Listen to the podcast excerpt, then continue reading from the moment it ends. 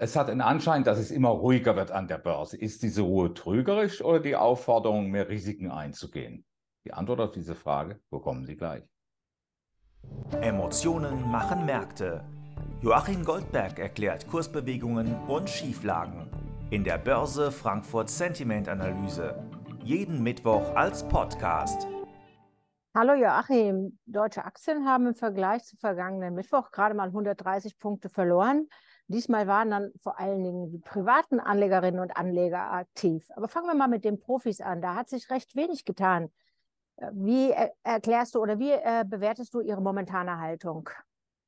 Nun, äh, zunächst mal zu den nackten Zahlen. Der Börse Frankfurt Sentiment Index, der ist ein bisschen hochgegangen, um drei Punkte nämlich genau. Und dieser Anstieg auf minus 14, der zeigt, dass hier allenthalben großer Pessimismus immer noch vorhanden ist naja, nicht riesengroß, aber doch ordentlich. Und dieser Pessimismus drückt im Prinzip das aus, worauf die Marktteilnehmer hier warten. Hier hat sich also nicht allzu viel getan an der Stimmung. Die Mehrheit wartet darauf, dass es knallt, offensichtlich, denn der Markt ist extrem ruhig und jede Woche, der, wenn man die vergangenen drei Wochen nimmt, ist jede Woche ruhiger geworden. Wir haben jetzt eine Bandbreite gehabt von 1,3 Prozent beim DAX, vergangene Woche 1,4, davor 1,6 Prozent. Es wird immer ruhiger und mit dieser Ruhe geht natürlich eine gewisse Befürchtung einher, äh, dass nämlich plötzlich Volatilität auftaucht. Und äh, wenn diese Volatilität dann plötzlich anspringt, äh, dann ist das naturgemäß so, dass dann der DAX nach unten geht. Und darauf hoffen die Akteure, dass es hier mal einen richtigen Schlag tut an einem Tag, am besten drei, vier Prozent. Da wären alle glücklich. Und was die dann machen, das erfahren wir dann in der Analyse am Ende. Von den privaten Anlegerinnen und Anlegern sind neun, ganze 9% schwupps von Long auf Short gewechselt. Liegt da eine ähnliche Einschätzung, also ein Warten auf den Knall dahinter? Offensichtlich, das ist schon ein starker Umschwung bei den Privatanlegern, die ja normalerweise immer sehr ruhig gewesen sind. Der Börse Frankfurt Sentiment Index, er geht hier deutlich nach unten um 18 Punkte, nämlich auf einen neuen Stand von minus 14. Das ist der niedrigste Stand seit dem 21. September vergangenen Jahres. Und im vergangenen Jahr war es tatsächlich so, da hatten die Privatanleger einen richtigen Riecher gehabt. Da ging es nämlich dann in der Woche drauf im Punktvergleich um 5% nach unten beim DAX.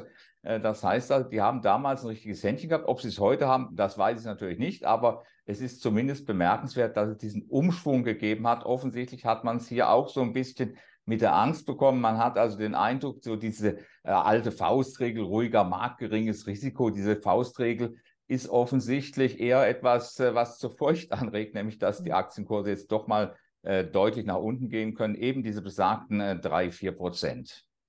Und kann der Knall kommen? Wie bewertest du das aus Behavioral Finance Sicht?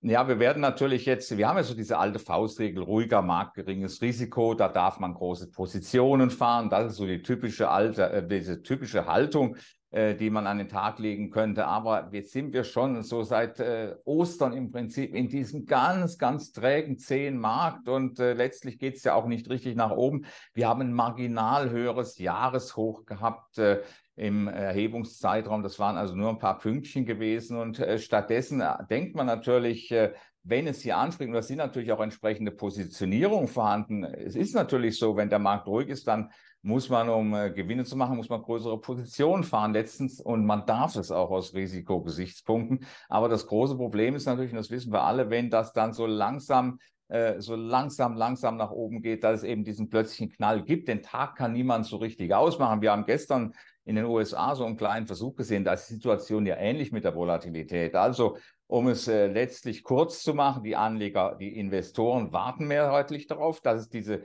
möglichst drei, vier Prozent an einem Tag gibt. Und dann wird man sich natürlich hinstellen beim DAX, wie in der vergangenen Woche vermutlich bei 15.350, 15.400, wird man sich natürlich hinstellen und hier wieder praktisch seine Schäfchen einsammeln, auf die Long-Seite gehen, wenn alles normal verläuft. Und das ist die Idee, die dahinter steht. Ob sich das alles erfüllen wird, das wage ich zu bezweifeln. Das äh, kann man durchaus zweifeln an. Vielleicht klappt es ja. Aber auf der anderen Seite verändert das die Situation für den DAX. Die stabile Situation insgesamt verändert es nicht, solange also hier keine langfristigen Kapitalabflüsse kommen oder sich internationale Fondsmanager von den europäischen Aktien weiter abwenden. Danke für deine Einschätzung. Gerne. Die Börse Frankfurt Sentiment Analyse. Jeden Mittwoch als Podcast. Zum Abonnieren fast überall, wo es Podcasts gibt.